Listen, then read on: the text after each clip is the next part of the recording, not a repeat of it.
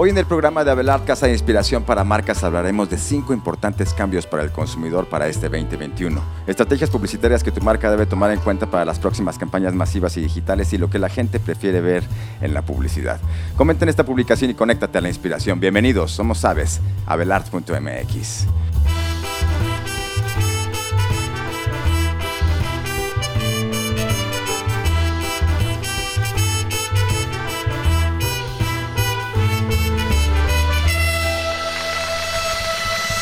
Buenos días, Vic. Hola, Isaac. ¿Cómo estás? Yo soy Mauricio. Bienvenidos. ¿Cómo les va? ¿Qué onda, Muy bien. Muy bien, muchas gracias. ¿Cómo estás tú, Víctor? Pues acá iniciando ya lo que parece ser el segundo mes del 2021, que parece una extensión larga, larga, larga del 2020, ¿no? Pero bueno, Mau, estos cinco tips importantes y fundamentales, adoptarlos ya mismo. Sí, evidentemente ahora son nuevos tiempos en donde tenemos que identificar que las cosas ya no son como antes. Hoy les hablaremos de estos cinco importantes eh, cambios en el comportamiento del consumidor que detectamos para este 2021. Ahí les van. Los primeros los vamos a ir desarrollando aquí y son cinco puntos. El primero es realidad híbrida. Dos, desconfianza de los medios. Ya hay muchas cosas que realmente no se sabe qué es verdad y qué es mentira. El tema del código de moda, que Víctor nos hablará muchísimo también de cómo es que ya la moda ya no, será, la misma a partir de ahora. Los nuevos lugares de trabajo que ya se viven en esta realidad y la sustentabilidad en las empresas y la preocupación por el planeta. Esos serán los cinco puntos que estaremos desarrollando este día acerca de los cambios en el comportamiento del consumidor. ¿Qué onda, Vic? ¿Cómo ves el tema de la realidad híbrida que ya hoy día más que nunca se vive? Eh, en, nuestro, en nuestro momento, ¿no? Eh, la, realidad virtual es más real que nunca, Vic. Digo, definitivamente, Mao, y saca muchos empresarios y muchas marcas los tomó como con knockout, ¿no? Esto de cierren tiendas físicas y abran universos digitales, ¿no? Aunque no es nada nuevo, digo, viene pasando hace 10 años, más o menos, ¿no? Esta evolución a lo digital y entender que el comercio digital tiene que contar como una tienda más, Claro. No como un universo alterno, pero bueno, a muchos sí los tomó fuera de guardia y definitivamente tuvieron que avanzar en días lo que no habían hecho en años. Y hoy más que nunca la realidad con los botones estos que nos están imponiendo en cada momento, ¿no? De hoy sí puedes salir, no puedes salir, sal hasta tal hora, cierra, no habrá fines de semana. Definitivamente el universo digital toma la delantera, pero los consumidores estamos deseando vivir de nuevo las tiendas físicas. Ahí está como un poquito esta dualidad, ¿no? Lo que impone la realidad y lo que queremos los consumidores. Por supuesto, hoy día eh, el tema de, la presencia virtual se ha vuelto una, una necesidad e imperante para todos. Los empresarios que no le sabían ya le están hallando porque ya se les enfermó un, un ejecutivo o ellos mismos ya tienen que estar a la distancia y esto está abriendo nuevas formas de trabajo también que indiscutiblemente pues son también pues más interesantes para aquellos que son responsables, ¿no, Isaac? Sí, en, México eh, los usuarios de, Internet no utilizamos tanto eh, este acceso para comprar cosas, muy curiosamente, ¿no? Aproximadamente solo el 46% de la totalidad de los usuarios de Internet en México eh, compran en línea, que digo, aún así estamos hablando de varios millones de personas, ¿no? Pero solo el 46% lo hace. Ah, esto naturalmente es con datos últimos, recabados, todavía no estamos considerando gran parte del 2020, ¿no? Tal vez algo cambió, pero la verdad es que ni los compradores ni los vendedores estaban listos aún para todo lo que sucedió el año pasado, pero aún así ha habido un considerable aumento en, en la penetración del Internet en, en México, especialmente en el sector eh, del nivel socioeconómico bajo, es el que más ha crecido al 18% de penetración. Entonces veremos cómo afecta la democratización del Internet a las compras y ventas en línea. Oye, Isaac, justamente cuando hablabas de que solo el 46% se está comprando en línea, me imaginaba que estaba haciendo el otro 56% y definitivamente estaban viendo algo que tiene que ver con la penetración, no necesariamente de los mercados, pero bueno, ¿qué hace el otro 56% de la gente en México en línea? Claro. El otro 56% pues básicamente lo utiliza para entretenimiento de distintos tipos, ¿no? Redes sociales, enviar y recibir mensajes, este, correos, eh, meetings, ver películas, streaming, todo eso. Sí. Ya, ya. Sí, está cañón. Yo les tengo unos datos aquí interesantes. Skype, que es una eh, aplicación que parecía que ya estaba este, un poco muerta, ¿no? Ya no se usa mucho, pero eh, ahora con la pandemia creció un 70% a nivel global, ¿no? Este, han estado eh, creciendo muchísimo, por ejemplo, Zoom aumentó sus ingresos en, 170% prácticamente, cifras desde junio del año pasado, ¿no? Meet aumentó 60%. Eh, y se añaden 2 millones de usuarios este, por día a Meet ahorita de Google, que es una de las aplicaciones para hacer videoconferencias y todo esto. WhatsApp aumentó ahora durante la cuarentena 50% en, las videollamadas, ¿no? Entonces, este tema de la realidad virtual, Microsoft Teams también este, alcanza los 150 millones de usuarios activos al día. Entonces, son realmente nuevas acciones que están conectando a la gente en una realidad que, bueno, que mucha gente pues ya no quiere eh, eh, tomar riesgo por la pandemia, ¿no? Entonces el tema de la realidad híbrida es una realidad que ya hoy será una tendencia muy importante para este 2021, que ya era, pero hoy más que nunca hay que estar atentos a estas nuevas oportunidades y formas de comunicación, ¿no? Oigan, pero... Ah, sí, Isaac, dale. Que yo personalmente, en la única parte de mi vida en donde percibo una realidad híbrida real, porque fuera de eso yo siento como que todo está normal, es en, el uso de códigos QR como para transmitir la información a la gente con menús o etcétera. Sí. Este, que digo, yo creo que está cool, no sé cuánto tiempo nos vaya a durar el chiste de los códigos QR porque a mí no me gusta, tienes que sacar la cámara, te tienes que ir a la opción de escanear código, bla, bla, ¿no? Vamos a ver cuánto podemos evolucionar también en ese sentido, pero yo personalmente creo que es como lo único que he percibido que ha cambiado de verdad en cuanto a de físico a digital es el tema de pasar información a través de códigos QR. Bien, ¿qué onda, ah, Yo justo iba a esto, ¿no? Que hable Isaac, ¿no? De expectativa versus realidad, ¿no? Con todas estas uh, plataformas, Mau, digitales que mencionaste para reuniones, digo, yo definitivamente Skype está más muerto en mi vida que nada. Total, ¿eh? pero me sorprendieron el research, me sorprendió mucho ese número claro. que nos encontramos, ¿no? Y digo, y fue, y fue el lugar, ¿no? Para miles de personas. Yo me acuerdo que era hasta ya un adjetivo, ¿no? De vamos a skypear y esas cosas. Claro. Pero, pero no, no les causa un poco de terror. A mí personalmente sí me lo causa cada vez que estamos como con un cliente nuevo o haciendo un meeting nuevo. Nosotros normalmente usamos el Meet de Google, ¿no? que es nuestra plataforma en la que siempre estamos y es muy fácil de navegar y todo eso. Pero cada vez que un cliente me manda una nueva junta o nos manda una nueva junta en una plataforma que no uso, me da mucho estrés. o, sea, no, no, no sé, digo, ah, los procedimientos, que, o sea, sí creo que deberíamos de... Zoom le fue muy bien, definitivamente yo creo que Zoom fue la gran ganadora porque no existía, no se perfilaba para nada y de repente Zoom se convirtió así en la palabra, ¿no? Del 2020. Claro, claro, totalmente. Eh, creo que ahora eh, hay muchas oportunidades y cada vez es más amigable, Vic. Este, eh, hemos, hemos explorado muchas plataformas a lo largo de este, este 2020 y ahora este 2021, pero bueno, creo que está muy interesante cómo es que ya podemos tener reuniones virtuales muy reales y eso es una eh, eso es una realidad, una, una, un, cuidado mucho y un respeto a lo que cada quien eh, decida, pero la presencia ahora virtual es una realidad muy, muy buena que se vive en este momento en, como, como tendencia de consumidor. Vamos al punto número dos, después de ver la realidad híbrida, el punto número dos es la desconfianza de los medios. Realmente hay una sobreinformación acerca del tema de los medios, de la pandemia, qué es verdad, qué es mentira, se especulan muchas cosas ya está muy gastado el tema y realmente ese es algo que a todo mundo le importa porque es un acontecimiento muy importante, pero realmente el desgaste que tienen los medios puede ser una oportunidad para las marcas, para con creatividad hacer un, un, efecto social que pueda causar un impacto muy importante, ¿no, Víctor?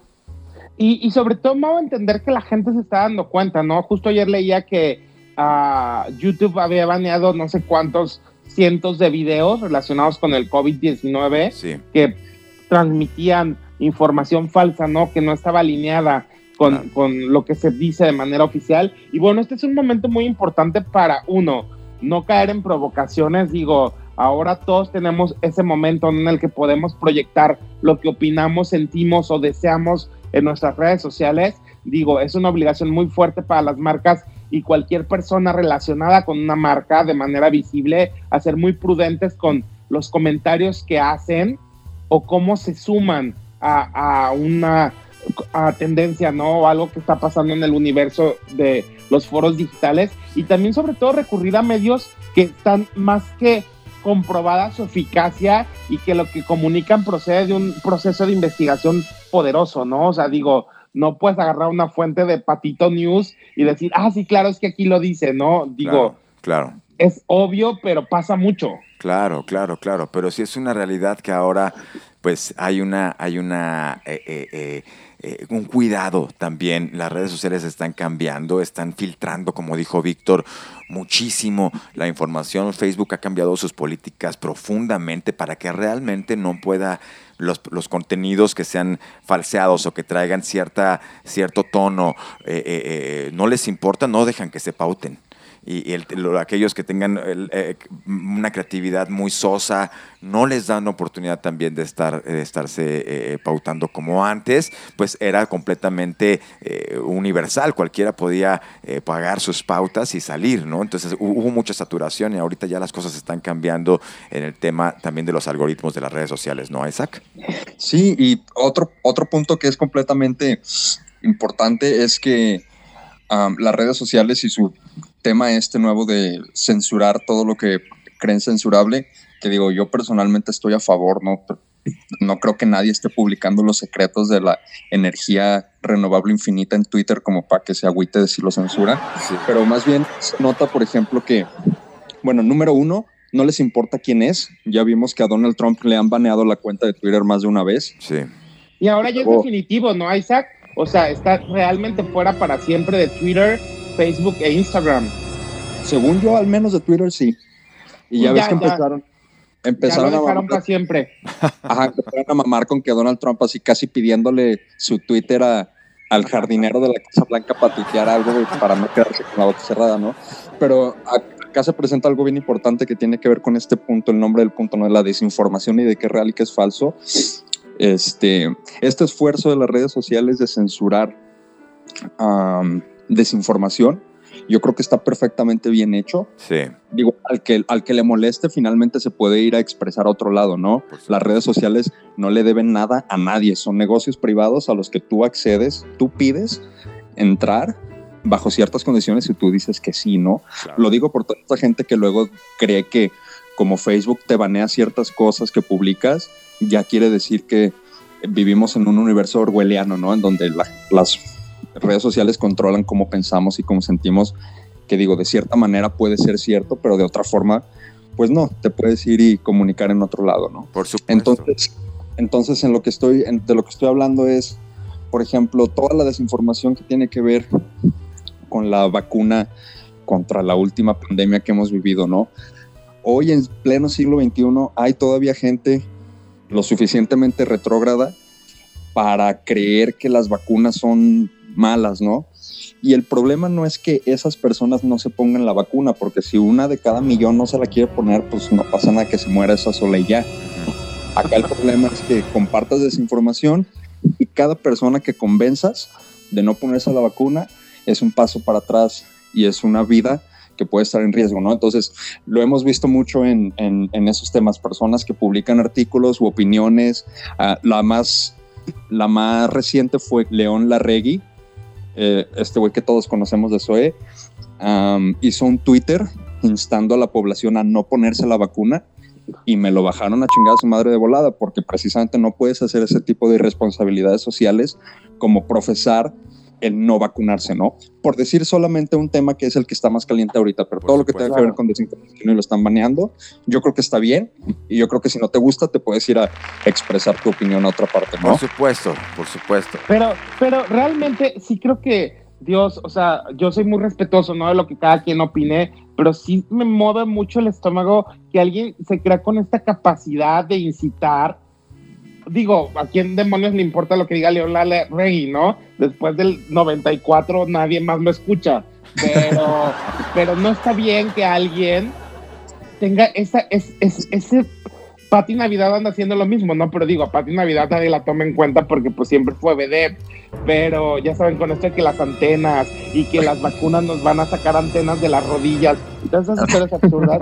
digo, hay cosas, hay cosas que sí tienen una tesitura, ¿no? que se puede prestar para muchas cosas. Digo, si a mí tú me dices, no mames, el gobierno está intentando X, no te dirá, pues bueno, no tengo pruebas, pero tampoco dudas.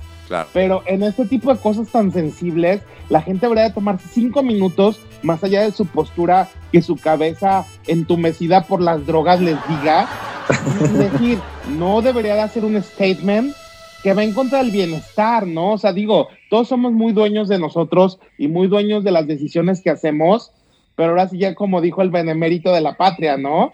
O sea, no me acuerdo qué dijo, pero tiene que ver algo con... Que el respeto Es... bueno. Camarón que se duerme. Pero bueno, ese es mi punto. No, no, no, tengamos censura y tengamos mesura. Digo, si ya a Donald Trump, que era el hombre más poderoso de, del mundo capitalista, le pusieron un estate quieto, o sea, digo, si quieren seguir en redes, ¿no? Si no escriban cartas y que las lea su abuelita. Claro, la nueva realidad hoy nos viene a hablar de estos cinco puntos que son las, los cambios en las eh, eh, formas del consumidor, que hablábamos de la realidad híbrida, como ya es ahora una tendencia, la desconfianza de los medios, que precisamente estamos hablando ahora. Y el punto número tres es el cambio en el código de la moda, las mascarillas y las caretas y todo esto que ya es una nueva realidad, ya es una tendencia y eso ya no nos vamos a escapar, ya tendremos que acostumbrarnos a traer un look con careta, ¿no, Víctor? Y más que una tendencia, Mau, es una obligación. es como estar vestido, ¿no? Ya no puedes ingresar a muchos lugares si no llevas la careta. Ahora sí que básicamente es todo. Una norma que también, ya saben, esta gente ah, que va por la vida viendo cómo toma revoluciones innecesarias también están diciendo lo mismo, no puedo usar careta, bla, bla, bla. Digo, las firmas de moda han encontrado una fuente inagotable de dinero, ¿no? Sabemos que las marcas de moda son literalmente como el diablo, ellos están donde hay ah, opulencia y básicamente desde el minuto uno, digo, empezó la pandemia de manera definitiva en marzo, por ahí en agosto que lanzan las colecciones resort o crucero, ya todas las marcas de moda incluían caretas, ¿no? En su stock de productos que podías comprar y mercadear. Y para muchos fue un gran éxito. Benito Santos nos contaba hace poco, ¿no? En un evento en el que coincidimos, que a él el, el la creación de sus mascarillas, ¿no? De sus caretas de, de, su marca le había hecho un enorme favor durante la pandemia, ¿no? Incluso la producción que tenía era tan grande que literal sacaba adelante a, sus empleados porque Benito no cortó a nadie y estuvo ayudándolos y pagándoles durante todo el tiempo, aunque estuvimos uh, sin trabajar a ellos. Y gracias a las caretas, ¿no? Porque fue tanto la demanda de un producto necesario que obviamente la gente que estaba dispuesta a pagar un poco más por lucir más chic con sus caretas de Benito Santos o de diseñador, pues bueno, fue un nicho de negocio bien poderoso para los que se sumaron a esta tendencia. Obviamente los que los producían de manera casera al inicio fue algo que muchos hicieron, pero definitivamente ahora ya todos están fuera de ese rubro, ¿no? Porque ya todo está perfectamente alineado y bueno, todos sabemos también que hay ciertas mascarillas que son las oficiales claro. o las que tienen una mayor protección y bueno, es muy importante tener en cuenta ese tipo de cosas. Yo recuerdo, yo recuerdo que desde los primeros días, güey, así más tardó el COVID en, en, irrumpir. En irrumpir mi vida, güey, y que cerraran mis putos cines, a que Louis Vuitton sacara mascarillas de, este, con ese propósito, ¿no? Entonces, yo creo que aunque marcas de lujo y, ya ni de tan lujo, ¿no? Ahora las encuentras en todos lados en, en, Liverpool, diseñadores independientes las están haciendo, etcétera. Digo, ya un año después, ¿no? Pero yo creo que aunque te hayas comprado tu mascarilla Gucci, en cuanto te digan que ya puedes salir a la calle sin cubrebocas, yo creo que todos nos vamos a salir sin cubrebocas y va a suceder Sodoma y Gomorra como lo predecías, Víctor. No creo que a nadie, no te lo juro, no creo que a nadie nos quede el gusto por traer cubrebocas ni por moda ni por necesidad. Sí, yo creo que, yo creo que no nos gusta, pero es, es, una, es una tendencia. A mí me, me, intriga un poquito a dónde va a ir la moda Vic Isaac. Eh, veo ya que van a ver este, quizá esas, ese tipo de cascos este tipo Daft Punk, eh, esas mascarillas ya futuristas que hay algunas que, que, ya se ven muy chidas. Eh, eh, eh, hoy, hoy día nos estorba un poco esa, esa, esa prenda, pero estoy seguro que, que, vamos a llegar a nuevas formas también ya de como, como nuevo código de moda ahora en la tendencia también. Así es que espérense que como, como, como ver ya mucho tiempo este tema puesto aquí. Nosotros ya es una tendencia que desde hace muchos años se utiliza en China, ¿no, Víctor? Ya las mascarillas, este, las caretas, todo esto ya, ya tiene mucho tiempo utilizándose allá, ya nada más es algo que es, que es global. Vamos a ver a dónde nos lleva eh, la moda. ¿Vale? Bueno, vamos al punto número cuatro.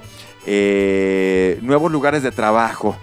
Eh, en, estos, en estos cinco cinco puntos en los cambios de, la forma de ser de los consumidores, encontramos el punto número cuatro, que son los nuevos lugares de trabajo. No todo mundo está listo para hacer home office. algunas personas no les gusta quedarse en su casa, a otros no les gusta su casa, otros no soportan estar ahí con su pareja o realmente no saben manejar su independencia. ¿no? De todas maneras, no habrá escapatoria este 2021. Los nuevos lugares de trabajo en casa, a distancia, son una realidad que indiscutiblemente nos van a, nos van a vivir, que se liga al punto número uno, ¿no? que es la realidad virtual, pero el tema de, trabajar desde casa, indiscutiblemente que va a ser una tendencia creciente este 2021, ¿no, Víctor?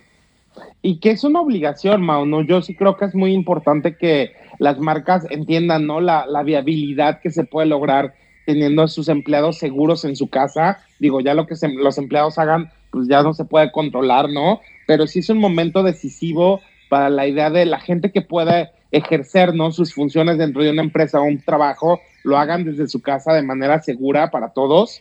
Pero sí ha sido como un tema muy poderoso, ¿no? Sobre todo con estos uh, jefes caciques, ¿no? Con estos dueños de marcas caciques que creen que si no los están viendo y chicoteando, no están trabajando. Y ese ha sido un tema como sobre todo de recursos humanos, ¿no? Y de la idea de, del valor de un empleado a una marca que ha sido también muy poderoso, ¿no? Las crisis emocionales que se han derivado de esta nueva realidad o de este universo de la pandemia, también ha tenido una mella muy importante, ¿no? Mucha gente está experimentando procesos uh, emocionales derivados de la idea de estar en casa, ¿no? Como tú decías, Mau, hay mucha gente que no quiere estar en su casa. No, no, no sabe, no le haya no le interesa, porque son mucha gente que sí tiene un estilo de vida de, andar en la calle, ¿no? Eh, nosotros que, en la Casa de Inspiración, que ya tenemos unos años con el tema de la libertad y la responsabilidad en el home office, en un sistema abierto, tomó un tiempo que nuestro equipo estuviera en la, en la frecuencia de, seguir en, la productividad desde casa, ¿no? ¿no? No fue fácil adoptar esta, esta nueva actitud, pero sin duda que será una realidad este 2021, ¿no crees, Isaac? Y otro factor bien importante es el de suicidios durante la pandemia. Se han registrado aumentos en, las tasas de suicidio en la gran mayoría de los países, principalmente que no son de primer mundo. Este, por ejemplo, aquí en México, la tasa de suicidio general, porque digo, lo puedes hablar como por hombres, mujeres, niños, etcétera, ¿no? Pero la tasa de suicidio era de tres personas por cada 100 mil habitantes y se creció a septiembre del año pasado a 5.2 suicidios por cada 100.000 habitantes. O sea, es un aumento de casi el doble en la tasa de, de, suicidios en México nada más, ¿no? Yo sé que en China y en Japón hubieron casos aún peores porque saben que en China y en Japón tienen como este paradigma en el que hay mucha gente y poco espacio, entonces vive mucha gente apiñada en un lugar pequeño. Claro. Así que no la pasaron muy bien con el tema del confinamiento y hubo una tasa de suicidios altísima, ¿no? Entonces, digo, todo esto se, todo esto se intensifica, les digo, en países principalmente que están en vías de desarrollo, porque no está divertido, como lo decían al principio, ¿no? No está divertido para muchas personas quedarte en tu casa. Muchas personas sí viven este terror real de, vivir con, con alguien con quien no quieres vivir, ¿no? Con el, el papá abusador o golpeador o drogadicto o el hermano o la chingada, ¿no? Entonces, digo, es un tema bien real y y pues es nada más una cosa más por la que deseo que ya se acabe esta chingadera. Digo, yo personalmente y sé que ustedes tampoco vivimos con eso, ¿no? Pero la verdad es que la gran mayoría del país sí tiene estos pedos de, de no quiero estar en casa con la gente que tengo que estar en casa. Total. Bueno, eh, ese fue el punto número cuatro, el tema de los nuevos lugares de trabajo. Vamos al punto número cinco, que es la sustentabilidad en las empresas y la preocupación por el planeta. Eso también será una tendencia que ya viene también siendo cada vez eh, eh, más potente, pero empresarios es una llamada para que empiecen a ver cómo es que las empresas empiezan a tomar un camino más consciente. Ya no hay escapatoria. Los consumidores hoy son muy atentos a cuáles son realmente los, los modus operandi o las decisiones en términos ecológicos que están tomando las marcas y, ahí hay que ponernos muy atentos a, empezar a ver la sustentabilidad como una oportunidad de negocios, ¿no, Víctor? Oye, Mau, pero esto que dices suena muy bien en papel. Leí hace poco un artículo que los consumidores, uh, esto que hablábamos, ¿no? De la gente siempre está uh, promoviendo algo. hay mucha gente muy vocal sobre esta idea ¿no? de lo sustentable, pero que cuando realmente se llega a caja, no hay una diferencia alguna, ¿no? La gente prefiere productos baratos que un producto un poco más costoso que tenga un, proceso ético de desarrollo, ¿no? Digo, a lo mejor en 10 años, ¿no? Esto es una visión a futuro. Pero la realidad ahora en México es que el consumidor sí lo platica, sí lo dice, wow, qué padre, pero realmente no hay una diferencia en los productos que elige cuando ya está en, a punto de pagar. Hacer la diferencia eh, puede, mira, por ejemplo, Coca-Cola es una marca que para muchos ha sido como muy diabólica, ¿no? Este, por sus productos con mucho azúcar y todo lo demás, pero de repente cuando tiene una un empaque que se hace eh, muy, que se compacta de una manera muy, muy chida en sus, por ejemplo, en sus botellas de, de agua, ¿no? Que tiene un poquito más esa, esa naturaleza más ecológica. Eh, me parece una innovación muy buena que le da a la marca una sensación bien interesante. Entonces, el desarrollo de un, de un empaque que es más ecológico, pues le ha dado a Ciel pues más conexión con nuevos consumidores, ¿no? Indiscutiblemente sí, siempre este, la masa quiere los, lo, más barato, pero en este ejemplo que, te pongo aquí de, Coca me parecen iniciativas que las marcas están tomando también bien interesantes y que están llamando a los nuevos consumidores que hoy se fijan más en esto, ¿no? Como, como tendencia de consumo, ¿no crees, Isaac? Sí, digo, de que lo hagan a que no lo hagan, pues que lo hagan, ¿no? La verdad, la verdad es que yo sí creo que eso no genera mucho cambio al final. O sea, a una empresa solo le interesa una cosa sobre todas las demás que son ganancias, ¿no? Si esas están bien cubiertas, igual y después pueden empezar a hacer otras cosillas que, que, que, parezcan altruistas, pero que a final de cuentas también se traduzcan en ganancias. O sea, yo ahora que menciona lo de Coca-Cola, hace unos meses leí que en Chiapas o en Oaxaca, uno de los dos, había poblaciones que ya no tenían agua para tomar mm. porque Coca-Cola se la chingó toda. Órale. No sé si saben, pero las refrescadas que se ponen en México, sacar agua es prácticamente gratis. Entonces la embotellan y luego te la venden, pero a ellos les cuesta así de que medio centavo hacerlo. Entonces se acabaron el agua de las poblaciones, pero lo que sí tienen es Coca-Cola para tomar. Y digo, yo creo que la responsabilidad social sí tiene que ser muy seria, no más allá de que puedas compactar o no la botella de plástico que va a durar un millón de años de todas formas en la Tierra. Claro. Pero digo, no me quiero poner muy hippie al respecto, ¿no?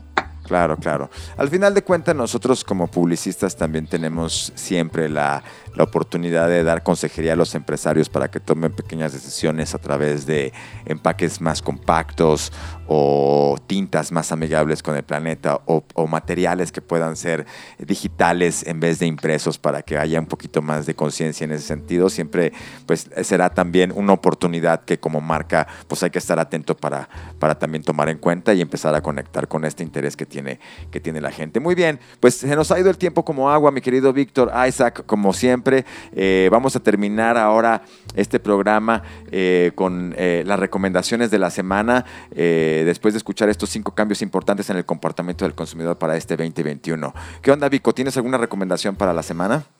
Sí, Mau, yo tengo dos rápidas. Una es, por favor, analicen antes de escribir y digo, si no te estás seguro, no lo escribas. Y dos, estoy viendo una nueva serie en Amazon Prime que se llama Younger, que tiene un, es un poco comedia, pero tiene una premisa muy interesante, ¿no? Que qué pasa cuando una persona mayor de 40 años regresa al mercado laboral, ¿no? A pesar de tener toda la experiencia, a pesar de ser una persona sobrecapacitada, parece que nadie está interesado, ¿no? En, en ella y bueno, sucede en un mundo de historias en, en, el universo literario muy interesante. Darwin Starr, el productor de Sex and the City de Emily in Paris, es el productor de esta serie y bueno, está bastante entretenida, ¿no? Y sí tiene como un panorama interesante la premisa esta de alguien que miente para decir que es más joven para que lo puedan contratar. Wow, también una tendencia, ¿no? De la gente que se queda ahí un poquito más flotando en algún momento de la vida laboral. Bien, bien, Víctor, buena recomendación, gracias.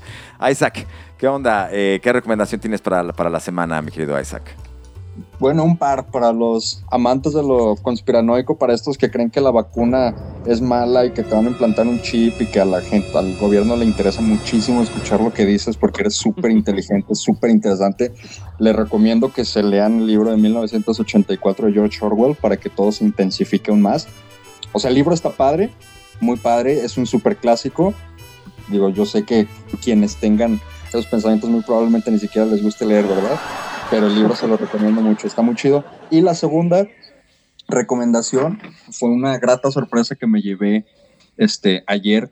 A mí me encanta el cine de, de, de terror y a quienes les guste también saben que es bien difícil encontrar películas de terror originales, ¿no? Como que sí te ofrezcan algo que no habías visto antes. Y ayer estaba viendo una película que se llama The Lodge, o sea, creo que en español se llama La Cabaña Siniestra. este, es del 2019, sale Alicia Silverstone sale este actor eh, super morrito que sale en las, nuevas, en las nuevas películas de eso, de It, que se llama Jaden Martell.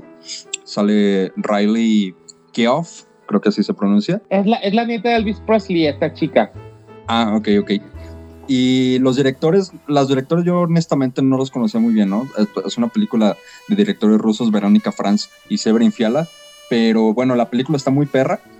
Es, es, es un terror este, que sí te hace sentirte incómodo durante toda la película. The Lodge es la película de 2019 porque hay más de una, para que le echen un ojo. Chido. Venga, gracias, gracias Isaac. Yo les voy a recomendar hoy una, ya para cerrar, una, una, eh, una película de 2017 que acabo de ver que se llama Downsizing. No sé si ya la vieron, Víctor Isaac. Está Está bastante. Yo, yo, vi, yo vi, el trailer, Mao, pero no me llamó mucho la atención en su momento. ¿Sabes qué? Está bien interesante. Es una, es una, buena, es una buena historia que, que trae ahí un mensaje interesante con tema de ciencia ficción.